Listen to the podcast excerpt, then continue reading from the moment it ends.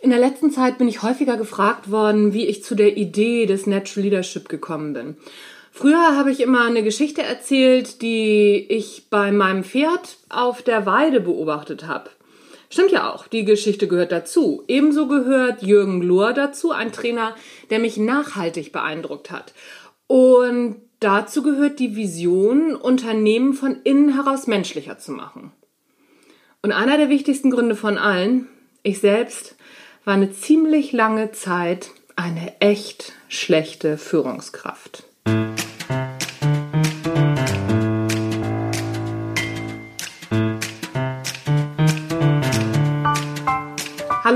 Herzlich willkommen zum Natural Leadership Podcast. Der Podcast, der dir dabei hilft, der Mensch bzw. die Führungskraft zu werden, die du sein willst. Du bekommst innovative Ideen, praktische Tipps, jede Menge Impulse und neueste Informationen aus der Hirnforschung für deinen beruflichen Erfolg und deinen persönlichen Entwicklungsprozess. Mein Name ist Anja Niekerken und ich freue mich, dass du dabei bist.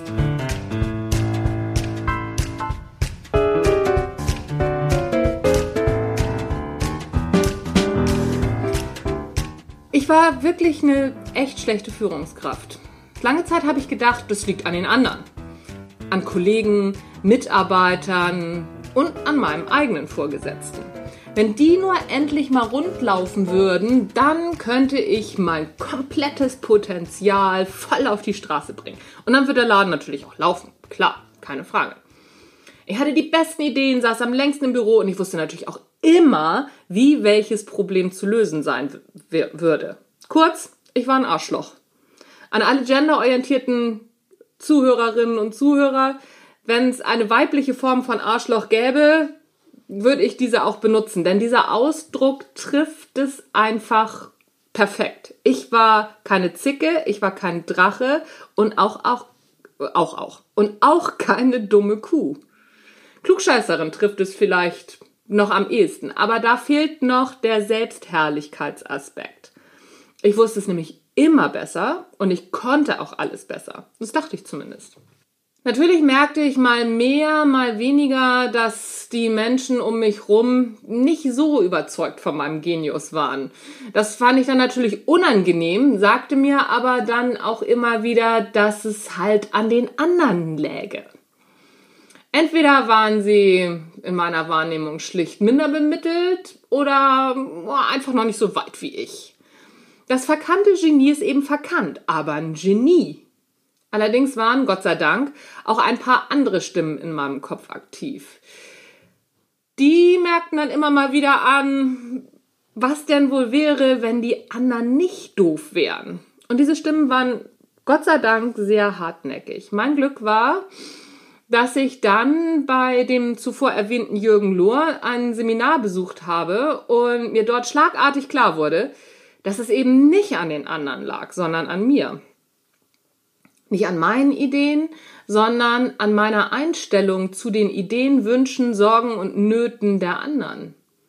Ich habe die nämlich nicht nur nicht gelten lassen, ich habe sie auch noch abgewertet. Für mich war es Pipifax und Killefits und ach, was weiß ich nicht alles. Was für eine wahrhaft bornierte Einstellung. Ich war unglaublich borniert. Inzwischen habe ich gelernt, dass jede Meinung und jede Idee ihre Berechtigung hat. Egal, ob ich sie gut oder schlecht finde. Es hat einen Grund, warum Meinungen und Ideen entstehen und diese gilt es zu sehen und sie auch anzuerkennen. Das hat mit mir, meiner Bewertung und meiner eigenen Meinung gar nichts zu tun. Ich kann mich natürlich entscheiden, die Ideen und Meinungen eines anderen gut oder schlecht zu finden. Trotzdem muss ich zunächst mal akzeptieren, dass sie nicht in einem luftleeren Raum entstanden sind und dass dahinter immer eine Persönlichkeit mit Emotionen steht. Wer an dieser Stelle anfängt, in Extremen zu denken, für den habe ich zwei Überlegungen, die ich dazu angestellt habe. Erstens, auch extreme Meinungen und Ideen sind nicht im luftleeren Raum entstanden und wenn keine psychischen Krankheiten vorliegen, stehen dahinter Emotionen, Bedürfnisse und Wünsche. Diese gilt es zu sehen und zu respektieren. Gut finden oder zustimmen ist was ganz anderes. Zweitens, wer sich jetzt an Extremen abarbeitet, der vergisst oder verdrängt sogar die eigentliche Botschaft, die da lautet, es liegt nicht an den anderen, es liegt an dir. Klar, unser Ego kämpft natürlich um sein Überleben und schmeißt die Extremismusnebelbombe. Denn so können wir verhindern, dass wir uns mal fragen müssen, ist mein Verhalten vielleicht der Auslöser dafür, dass die anderen doof sind? Oder mit einer etwas wissenschaftlicheren Erklärung aus der Physik, der Beobachter bestimmt das Beobachtbare. Wenn ich also beobachte, dass die anderen doof sind, naja, und so weiter. Bei anderen fällt es uns in der Regel sofort auf. Zum Beispiel, wenn wir ein Streitgespräch beobachten. Wie oft denken wir, die reden doch aneinander vorbei? Oder hört ihr euch eigentlich zu? Tja, nur wenn wir selbst in so einem Gespräch stecken, dann merken wir nichts mehr. Oder eben wenn wir Führungskraft sind und glauben, wir wären von Idioten umzingelt. Dann merken wir es eben nicht mehr. Dass wir häufig der Oberidiot sind, der den Haufen zu dem macht, was er ist. Wer bis hierhin durchgehalten hat und nicht schon längst ausgestiegen ist und gedacht hat, die verrückte Frau hat sie doch nicht mehr alle, ist meiner Ansicht nach auf einem wirklich guten Weg, nicht verrückt zu werden, sondern sich weiterzuentwickeln, sich selbst nicht so wichtig zu nehmen. Das ist der erste Schritt dazu, eine gute Führungskraft zu werden.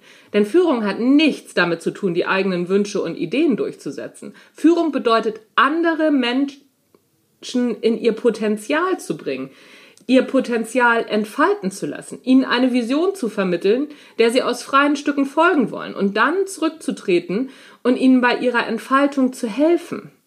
Das ist für mich gute Führung. Als ich das erkannt hatte, hat sich mein Verhalten und damit mein Führungsstil nachhaltig verändert. Es ist inzwischen eine Reise, die mir wahnsinnig viel Spaß macht, mit Höhen und Tiefen und immer wieder mit neuen Erkenntnisgewinnen. Wer auf diese Reise gehen will, der hat auf jeden Fall wahnsinnig viel Spaß, aber auch ein bisschen Schmerzen vor sich. Aber es lohnt sich. Das kann ich euch versprechen.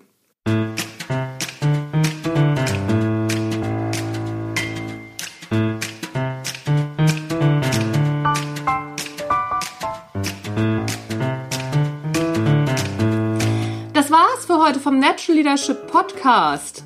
Mein Name ist Anja Niekerken und heute lassen wir das mit dem Werbeblock mal sein. Ich wünsche euch einen wunderbaren Sonntag, wenn ihr es am Sonntag hört, oder einen wunderbaren Resttag, wann immer ihr diese Folge abspielt. Tschüss, bis zum nächsten Mal.